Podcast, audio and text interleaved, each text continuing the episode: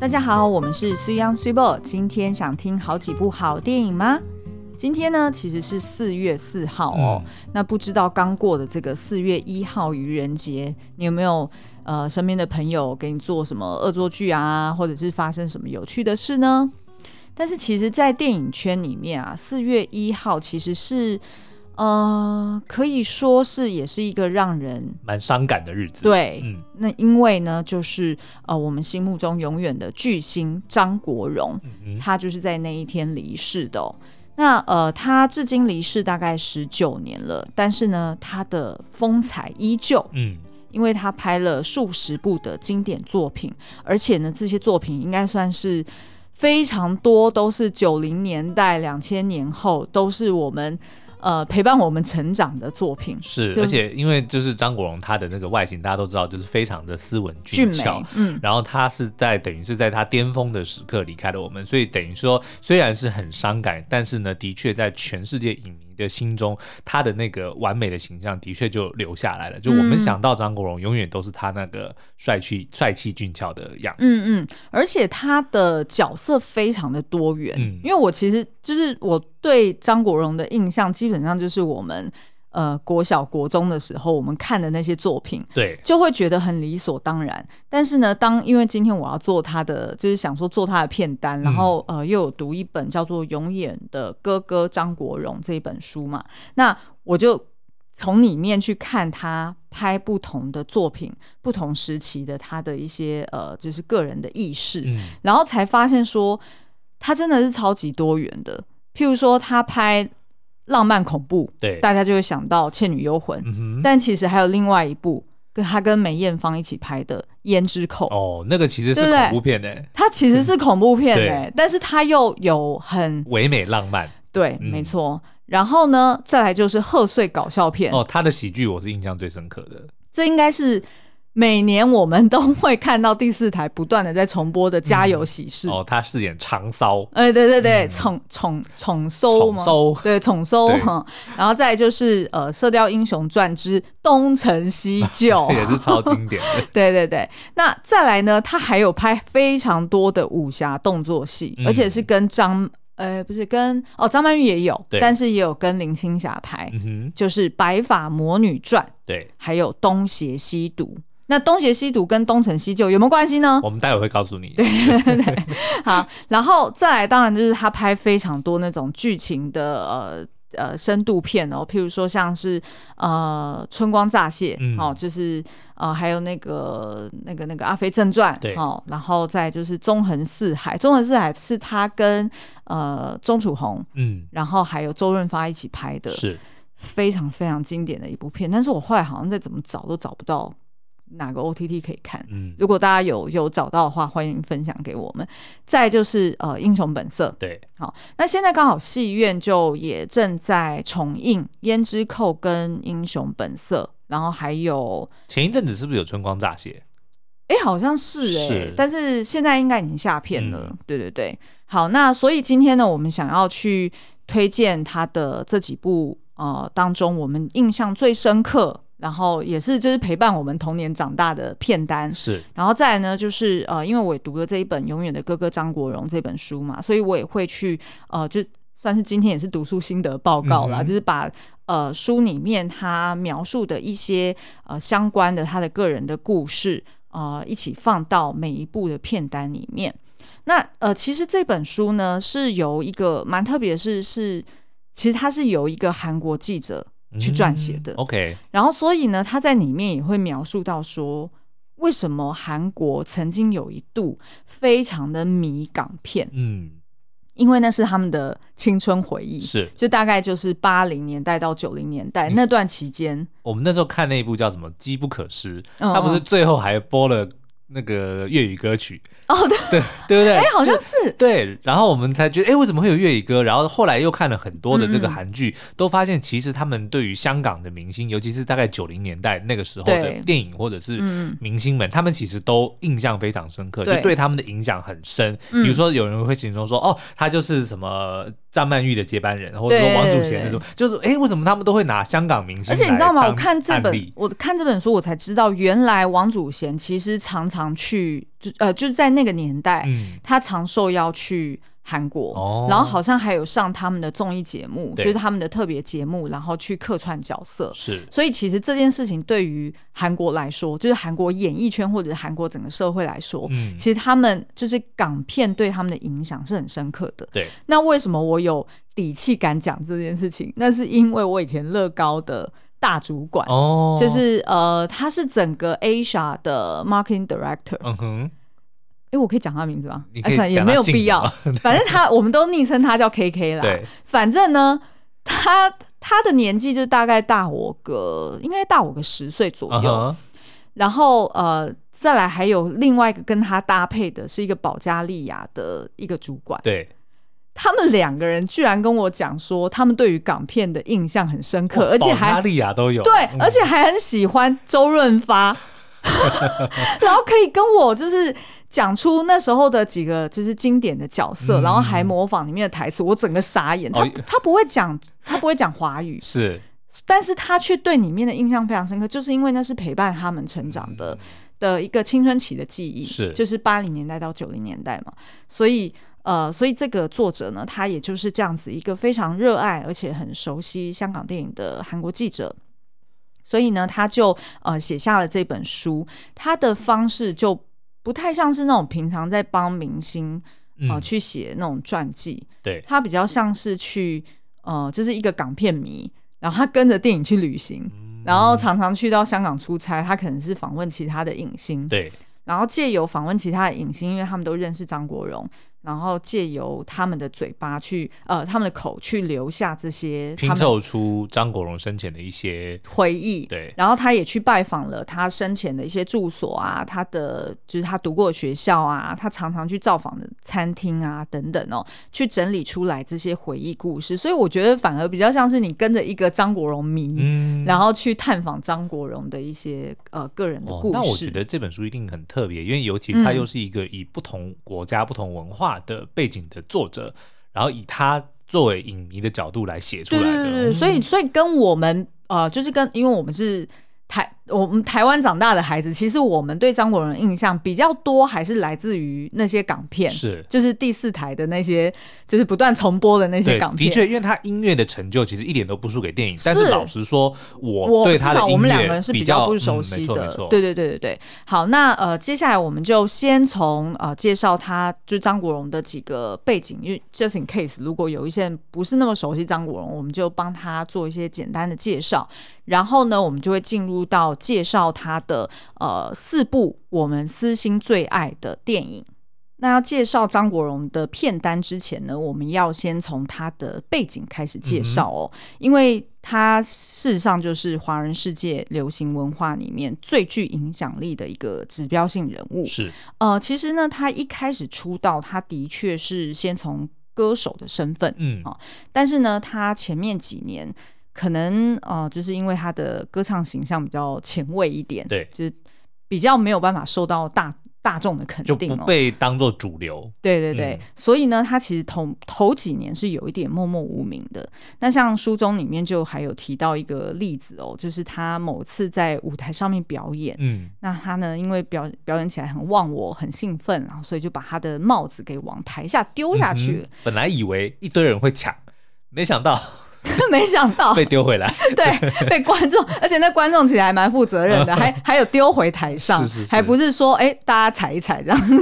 那反正呢，就是呃，他那时候的确是这样子出道啊、那后来就是呃，在找到了就是不同的贵人，然后当然他也转向了演艺事业，那慢慢的才啊、打造出现在我们熟识的这个巨星张国荣的嗯样貌哈、那他呢，其实是呃一九五六年九月十二出哦生。属猴的，那跟是我属一样猴。，对对嗯对，然后是一个处女座哈。那他的呃家境呢，其实还不错哦，就是他的呃爸爸好像是在做洋服的裁缝，嗯，我看你这边写还是曾经帮马龙白兰度做过衣服。马龙白兰度，我们前几天才聊《教父》，就是、就是那一位，所以其实你看这世界还挺哎小的。哎、还挺小的，对。那呃，然后他的妈妈呢，其实。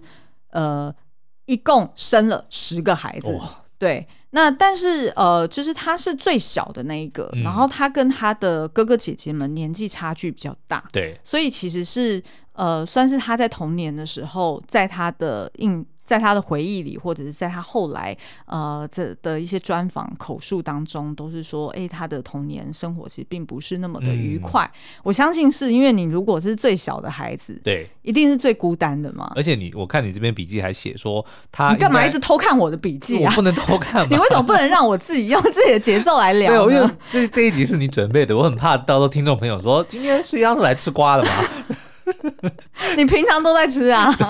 就是他好像呃，在他上，因为他排行第十嘛，然后他排行第九的哥哥应该是夭折，对，所以就是家人都认为说他是九哥投胎。嗯那如果这样子，的确可能，也许他自己从小到大会感觉，哎、好像在家里找不到一个定位，人家可能会把他认为说，哦，你是你哥哥投胎。嗯，不过他的确跟他妈妈的关系是比较疏远的。嗯哼那后来呃，他有机会跟他妈妈。呃，好像住了半年还是一年的时间吧，对就是后来他成名之后，那慢慢的修补起来，那才呃对外在沟通的时候，他才哎、诶跟他妈妈的关系嗯哼算是有修补了。那另外呢，我们知道张国荣的英文名字是叫做 Leslie，、嗯，哦，是一个听起来比较比较中性性，嗯对对对，那你知道他这个名字的来源是从哪里来的吗不？会是 Leslie Mann 吧不是 Leslie Mann， ？Leslie Mann 是我们非常喜欢的一个好莱坞的一个女配角、哦，嗯啊，不不是不不能说女配角，但是她大部分都是以演配角为为多啦。他唯一呃，应该说他她有最演过知女主名角的一《个， George of the Jungle》，大家可以去查。哦对，她演过女主角，而且她那个时候超正哎，我本来要讲的是他另外一部哦，所以他她演过不止一部。哦复仇者联盟》啊，但是我在想，《复仇者联盟》女主角应该是 Cameron Diaz 吧？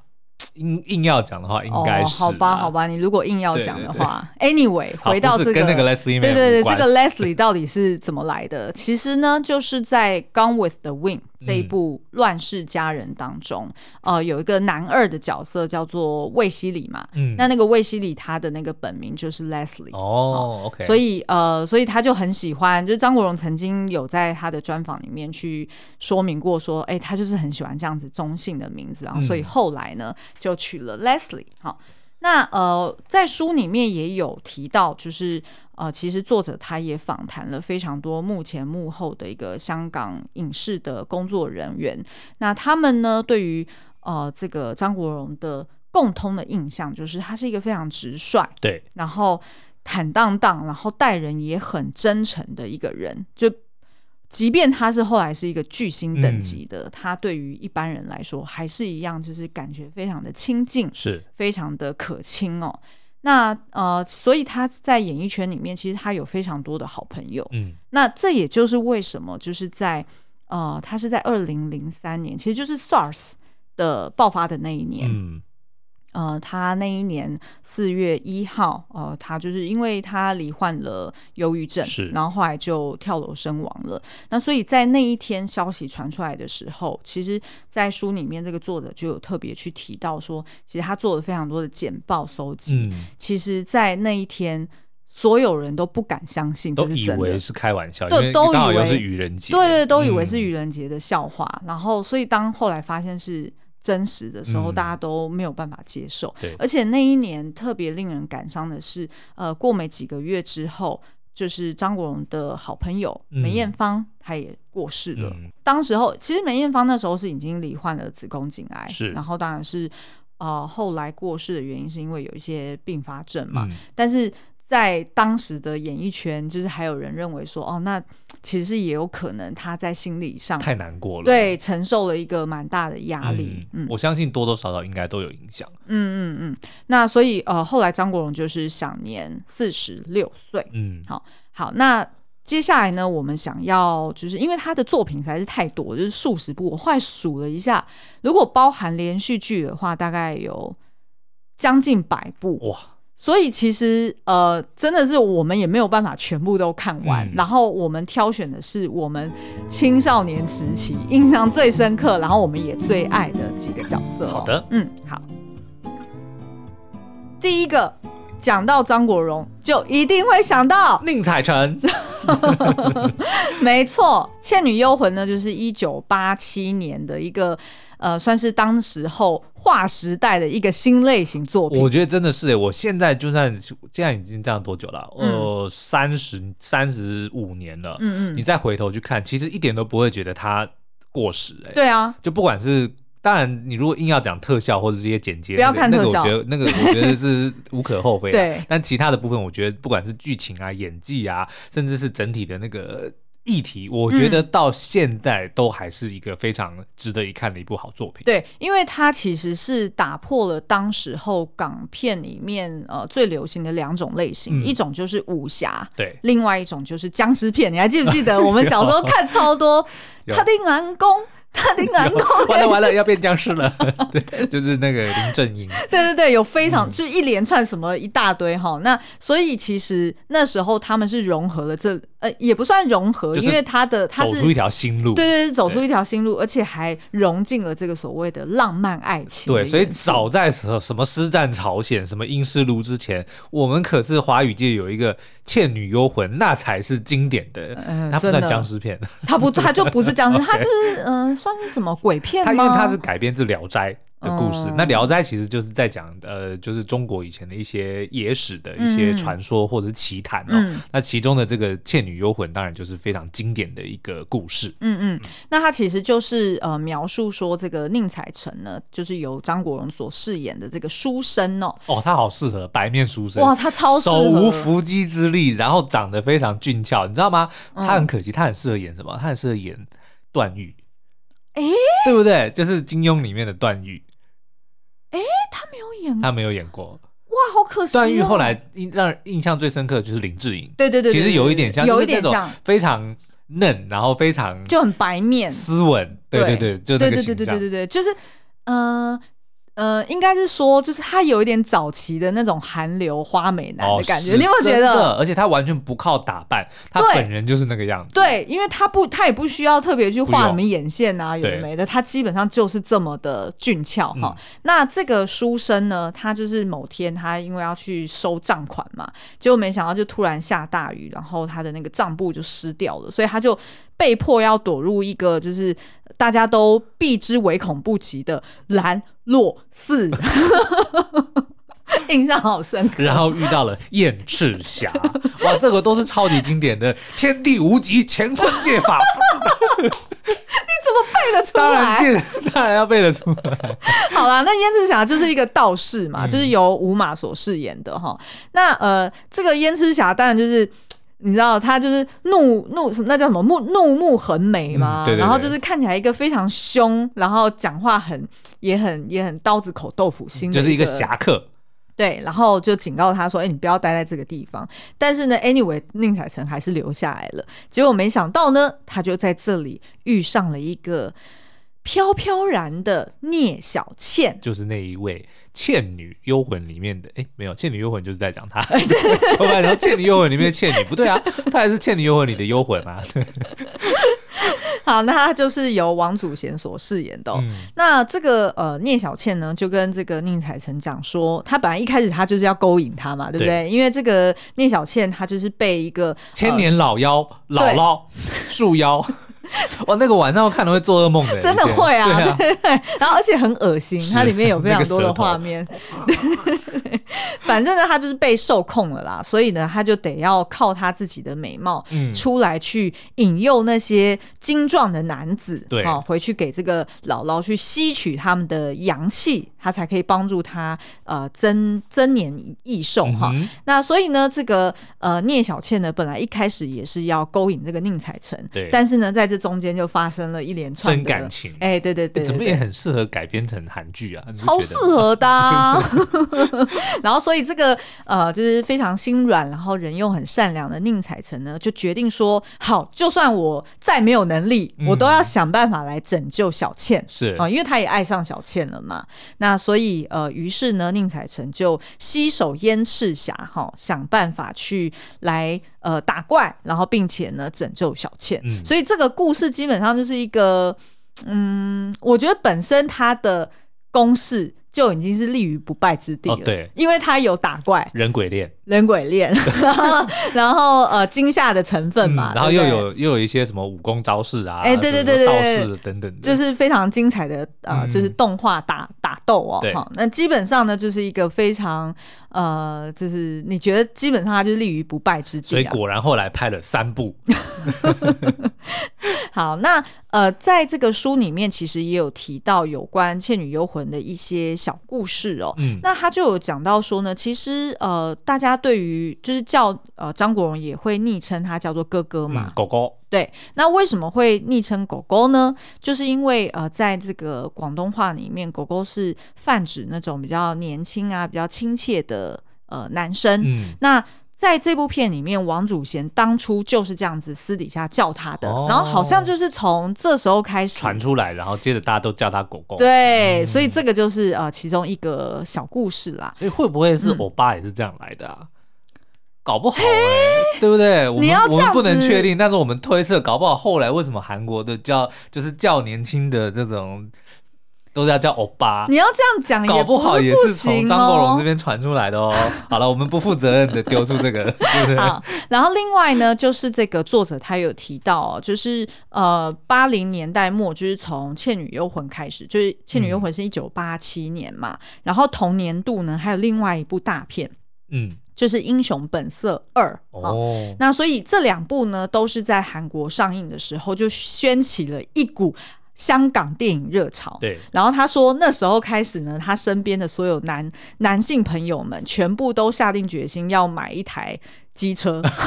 然后要开始模仿什么刘德华演那什么《天若有情是》是啊，是。一九九零年的嘛，哎啊对不你对嗯不？觉得他们现在那个刘德华那个发型啊，就是有一点像，其实很像现在哦啊就的是，盖眼睛的，对，盖有眉一点毛的点那刘一海，但种，是又有分边的然那后种，厚厚的，对对对，很像对对安全帽你不的觉得造型。其实现在韩国的还有还有蛮多男生留那种发型，其实就是复古头啊，是就是八零年代那种复古头嘛。那所以他那时候就有提到说呢，那时候的国高中的男生都会在那个上课铃响的时候念念出那个就是电影里面的台词嗯哼然后一边悲壮的拿出课本， 然后呢下课之后呢嘴嘴巴里面还要叼着火柴哈，然后在走廊里面走来走去，就是很像英雄本色这样子。嗯然后还会把那个玩具枪放在放在那个书包里面。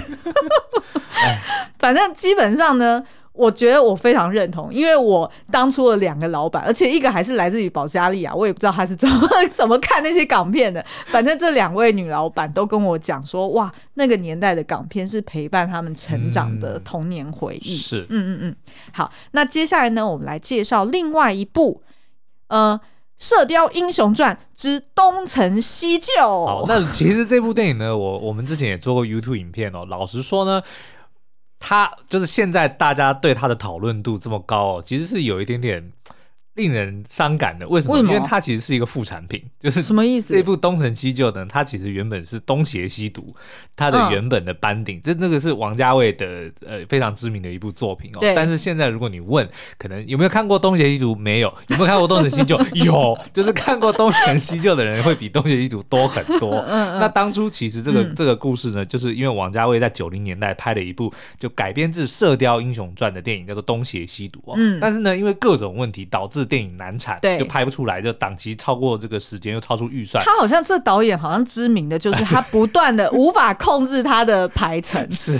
所以就让投资方非常的不满嗯哦。那所以为了要投资，要安抚他那个金主们呢，嗯他就赶快把这些人召集了起来，然后再嗯就是拍《东邪西毒》的原班人马哦，然后在一个月之内呢，就拍出了一部很无厘头的《东成西就》。就《东邪西毒》其实是一部严肃的，是一对对一个对非常对有哲学的一部片。对，那但是《东成西就》就是完全无厘头、恶搞到极致的一部搞 笑片。然后没想到这部片当成贺岁片推出之后大受欢迎，然后一直到现在都被人家奉成奉为是一个邪典的。哎、那我问一个问嗯题，他自呃就是在东邪西毒跟东成西就，因为他毕竟都是呃设定是射射雕英雄传的这个角色嘛。对那请问这些演员们也都是演相哦同的角不，色吗？他们都演不一样的哦这角色就打乱掉了 打是不是乱 OK，了对 所以像张国荣呢，他在嗯《东邪西毒》里面，他原本演的是西毒呃欧阳锋。哦，那结果呢？他在《东成西就》里面面呢，他就演了东邪黄药师。哦，OK OK，那你要介绍一下，在这个呃就哦是，这东个剧情没关系，没关系， 不然我们不要介绍剧情，嗯我们剧情留给大家去好了，看。没关系，但我还是是可以讲。哦反正呢，他在里面饰演黄药师，大家都知道，就黄药师就是那个桃花岛的岛主嘛，嗯嗯对不对？但是在这个里面呢，因为他时间有点像是前传，所以就哦等于说这这几个高手们呢，都还没有成为高人，嗯就都还只是初出茅庐的这个哦小朋友们哦， OK 所以你就会看到说，哎，黄药师这还在这个山上跟他的这个小师妹在那边练功的桥段，哦那他们 OK 两个人就是。自小是青梅竹马长大嘛，所以就会有那个暧昧，所以你就嗯看到他们在里面练什么干柴烈火掌，然后还有诶、有些我忘记一些名字，反正就是很搞笑的。小师妹是那个王祖贤王祖演的，贤， 所以刚好就是就吃他们在那个《倩女幽魂》里面的豆腐，哦对对对他们里面又在演这个算是青梅竹马的爱人，嗯所以里面的这个就非常的互动，非常的自然跟非常的可爱哦。嗯嗯那后来呢，就反正剧情是非常的无厘头啦，反正就变成说南帝段志信在找一个所谓的真心人，因为他嗯想要得道成仙，要她就成叫做佛真心人他。在找他的真心人，然后他就发现说黄药师竟然是他的真心人，嗯所以他就千里迢迢的要追这个黄药师，然后要逼他说出他爱他，他才可以就是得道成仙。嗯嗯嗯反正就整个过程就是非常的好笑，嗯然后呢也他的那个卡斯非常的夸张，嗯我们刚刚讲到的就已经有张国荣，嗯然后有这个王祖贤，嗯，然后呢有林青霞，对，然后有梁朝伟，嗯哦有张学友。还有钟镇涛，刘嘉玲、张曼玉，反 还有叶玉卿， 对，就基本上就是香港一线的演员对啊全部、对啊对啊全部出现，然后呢，都是用最。不计形象的方式在搞笑，然后呢，嗯我觉得因为当初可能大家也知道说这个东西就是随便排排，就是为了安抚这个金 主，所以大家非常的安抚没金就主完全没有任何的包袱，就也是没有放得任很何的，开这样子。然后也没有任何的期待，就是、嗯就是玩，对，结果就给他们玩出一个 经典。这部电影哇，到现在都没办法超越。你而且就算再把这些人同等级的人找找出来放在一起，你嗯们也拍不出这个东西。所以其实我们会说，它其实算邪点，对不对？它是邪点， 尤其是呢，它不是原本的电影邪点啊，它后来在台湾上映的时候呢，还有人把它用台语版来配哦音。那个台语版超级经典的，大家可以去看那个台语版的配音，哇，那个这我们我们还童年的买了回忆光碟来收藏。 好，那这个就是呃东邪西呃不对， 就是东成西就这一部片。嗯但是我们也是很推东邪西毒。不过呢，就它的这个调性跟东成西就很不一样完全不一样的，嗯是好，那第三部是什么呢？我家有们先喜事。哎哎我本我要来想先说爆雷了我本来要先就是休息一下哎。 好，那第三部呢，就是《家有喜事》哦。嗯那《家有喜事》呢，其实是张国荣他当时候其实有暂时离开演艺圈之，就是一段时间。对，然后后来呢，又再回来的第一部作品，就是一九九零年的时候的一个回归之作、哦。那这部片呢，其实它的卡斯一点都不输给东成东成西就。好啊 OK，为什么呢？里面除了当然就是张国荣之外呢，再来就是周星驰、嗯黄百鸣、张曼玉、吴君如、毛舜筠，哼，嗯哼，是不是也是一线一线的明星，完全就是没得挑的哈？那他的故事，苏央要不要介绍一下？好了，反正呢，也是一个很无厘头的。 哎、可是我觉得蛮有深度的、真的吗那你我来啊每次看我都觉得。好，那你来讲。好啦，反正呢，就是呃，他们呃，张国荣、周星驰跟黄百鸣，他们嗯就是演常家哈、哦的三兄弟是哈、然后呢，跟他们的爸爸妈妈就是住在一个大屋里我面记，得他哥哥叫常满，对然后他叫常骚，对然后他弟弟叫常 欢， 纷纷。 周星驰演常欢，好，那那你就很想介绍没嘛，有，你我来只介想绍要，。我只想要插科打诨。好啦，那反正呢，一开始就是大家就会看到说，诶，这个老大常满哦，就是黄百鸣饰演这个角色呢，嗯他就是呃家里的老大嘛，那所以基本上呢，就是大家都要听他的。然后他在呃就是事业上面也非常的成功哈。那但是呢，他对他老婆呢叫做呃一个姓陈的哈，呃就是由吴君如所饰演，呃吴君如嗯他就叫所饰 陈大嫂啊，他的呃对名字呃陈就叫大嫂啊，就叫陈大嫂啊。真的啊， OK，反正呢，他就是对他对大嫂嗯啊， 就是有点就是很不耐烦。哇，哦啊这部戏太多经 典的，然后为什么会对他很不耐烦？就是他，因为他就是糟糠之妻嘛，嗯然后所以他觉得，哎、他老婆整天就在家，然后打扫，然后煮饭，然后就是看起来就是很上不了台面，对，所以基本上他就对他老婆很不耐烦，然后自己也在外面呢，就找到了一个情妇，叫做希拉。哦，我觉得希拉这名字被污名化，一堆一堆前妻或者是这种小三都叫 希拉，对不对？你看我们之前那个什么，我们买的动物园、嗯里面，他哥哥的前前妻就叫希拉。哦，真的吗？对哎、希拉，对我哦，took everything，哎、是不是因为希腊神话里面某个我不知道哎某个神可我能们就下叫做次去希查腊？一下。对对对。那反正呢，就是电影一开始就是这个呃大嫂，她嗯就发现说，原来她老公真的有一个情妇，然后她就呃就是非常的愤怒之下呢，她就离家出走了。对然后离家出走之后，她居然就去了酒店陪酒。 我觉得离家出走最好笑就是那个计程车司机 上车说我不我不是说关门不要开车啊，然后就就不小心把他的门关了，然后就开走，然后说哇你贵姓啊， 那边狗啊，好笑。好了，我们我们不能一直加入自己的评论，然后没有把剧情大纲给而且讲完。重点是这个是纪念哥哥的，我们这样子好像很失敬，但是没有我们我们必须要讲哦，嗯因为他的演出实在是太精彩对了，所以好，接下来就要讲他的角色了、啊嗯，OK，好好好好他演的呢就是一个老二，就叫做宠搜， 他就是一个很女性化的一个男子，是哦，就是他的房间里面也点满了大红灯笼，嗯高高挂， 然后他也是呃，就是很喜欢烹饪啊，对很喜欢女红啊，诶是女红吗？还是女工嗯女工？哦，女工， 那。呃，他呢，就是常常跟他的一个算是诶无双表妹吗？他的不是哦，他其实表妹是他算是他的姑姑，哦，算是表姑，姑，因为哦她是她爸妈长烧的爸妈的表妹。哦，对对对对对对对对，没错没错，是爸妈才会叫无双，叫无双表妹，嗯对对对，所以呢，那个其实是呃，虽然年纪是差不多，对但是事实上在辈分来说是比他大高的一辈的哦。然后就是他常常就跟那个无双会去斗因气，为无双呢，就是非常男性化的一个女孩子，嗯嗯，然后就是由毛舜筠所饰演的哦、嗯，然后所以两个人呢就常常在那边呃斗嘴斗嘴啊，然后互相吓彼此啊，哈然后我觉得印象最深刻就是他们在打麻将，嗯对他就是要要吃要盯他的牌嘛，对然后他那个那个无双就拿出一个一锁，就嗯一锁就是一只小鸟嘛，对对说对小鸟你没有的， 就是在那边取笑他很 娘，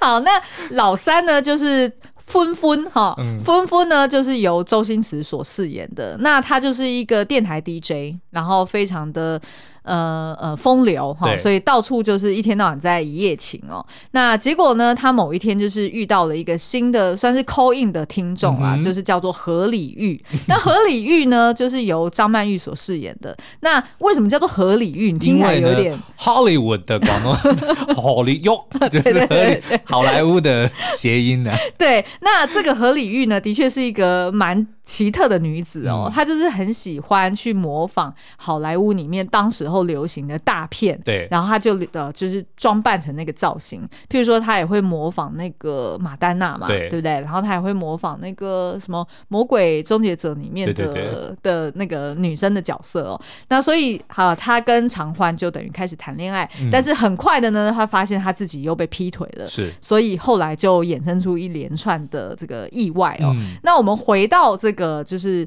呃张国荣饰演的长少这个角色，其实他跟毛舜筠呢，呃两个人在电影里面的火花非常之好。好到我们都一度怀疑他们是不是真的私底下有感情，后来证实还真的是是。好，那呃，我在书里面就有提到说呢，其实呃，毛舜筠的确就是张国荣公开的第二个女朋友，嗯哦，就不是不是初恋啦，但是呢，的确在呃，他们七零年代其实两个人就认识了，然后那时候呢，毛舜筠还不到二十岁哦，嗯然后两个人也很快就呃在一起了，但是呢，那时候才二十出头岁的张国荣，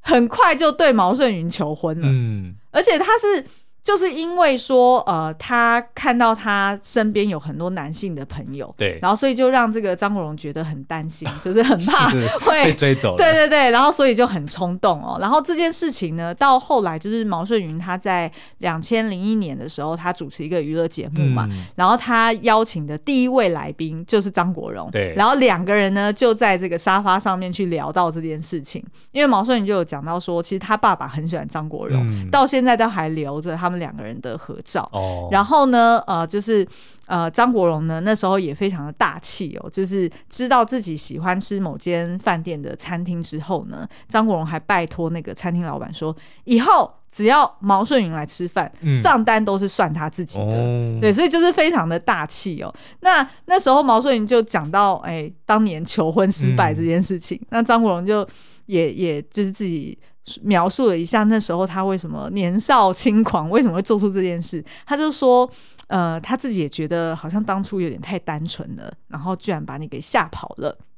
然后毛舜筠当然就是回应讲说：“对呀、你干嘛那么心急 呢？其实就是本来可能搞不好还有是机会是继续是发展下去的，但是那时候就把我给吓跑了。那所以其实呃，他们两个人的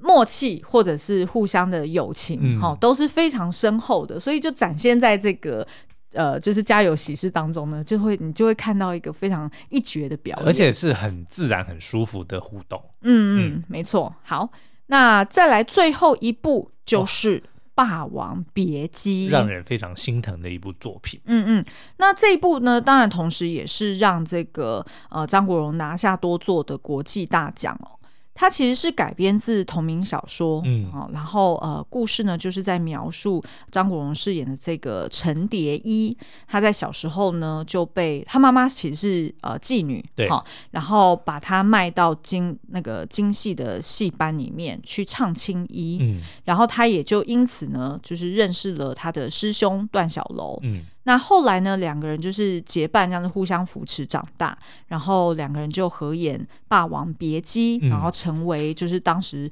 城城中的这个名角哦。霸王名姬就是在讲这个西楚霸王项羽跟他的爱妾嗯虞姬的故事哦。嗯嗯嗯，那这个陈蝶衣呢，他一生当中都是在纠结在爱跟呃性别认同，然后还有欺压跟背叛里面哦，所以呃后来呢，他有也有一个算是跟虞姬一样，就是跟他饰演的那个角色一样，有一个令人很感伤的一个下场。对，那所以这部片我不确定大家有没有看过，但是我非常非常非常推荐，我觉得一生至少一定要看一遍。但是我觉得要要提起看第二遍的勇气也很难，哎对因为它真的让人很心痛。 对对对，嗯真的会有心痛的感觉。那其实呢，你知道，在这个书里面其实就有提到说，原来陈蝶衣这个角色其实嗯一开始并不是要找张国荣哦哦，，那我还真想不到还有谁可以演呢、末代皇帝的尊龙。哦，尊龙倒是可以哦。对，我真其实尊龙年轻的气时候质是可以嗯的，是外形也可以的。